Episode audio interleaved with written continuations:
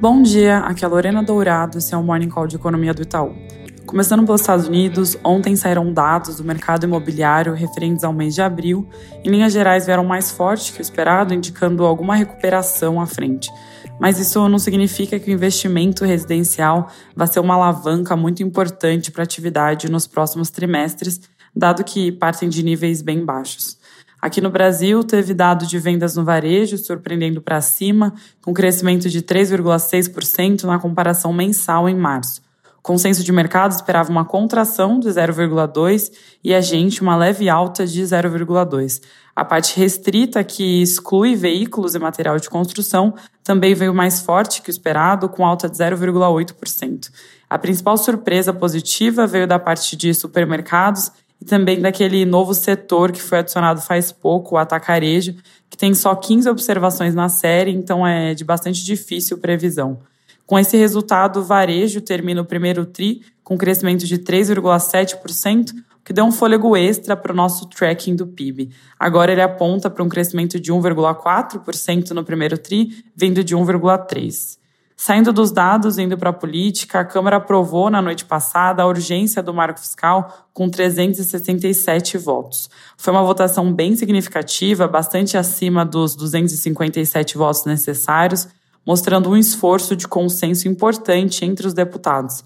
Vale até destacar a frase do parlamentar Elmar Nascimento, do União Brasil, que resume bem esse resultado de que, abre aspas, o arcabouço é uma matéria do país, de Estado, e que não importa quem é governo ou quem é oposição, fecha aspas. Agora, o projeto de lei pode ir direto para o plenário, sem precisar passar pela votação nas comissões temáticas da Casa, o que deve acontecer na próxima quarta-feira, segundo o noticiário. É, não necessariamente o apoio do mérito vai ser tão forte quanto a votação da urgência, mas de qualquer forma isso mostra uma gordura boa. O presidente da casa, Arthur Lira, está tentando tecer um acordo para que todos os partidos votem a favor e não apresentem emendas, mas até agora já foram propostas 40. Os jornais dessa manhã também dão ênfase a toda a questão da Petrobras, com o presidente da companhia falando que vai ser possível absorver aumentos de preços sem repassar ao consumidor. Segundo o Estadão, o ministro Haddad afirmou que ainda tem mais um corte para acontecer em julho, o que ajudaria a compensar parte do aumento da tributação federal prevista para acontecer. Por fim, um pacote de medidas voltado à indústria automobilística, que prevê a redução nos preços dos automóveis, pode ser anunciado na quinta-feira que vem em evento da Fiesp. A intenção é chegar numa equação para que alguns modelos de carro sejam oferecidos na faixa de 50 e 60 mil reais.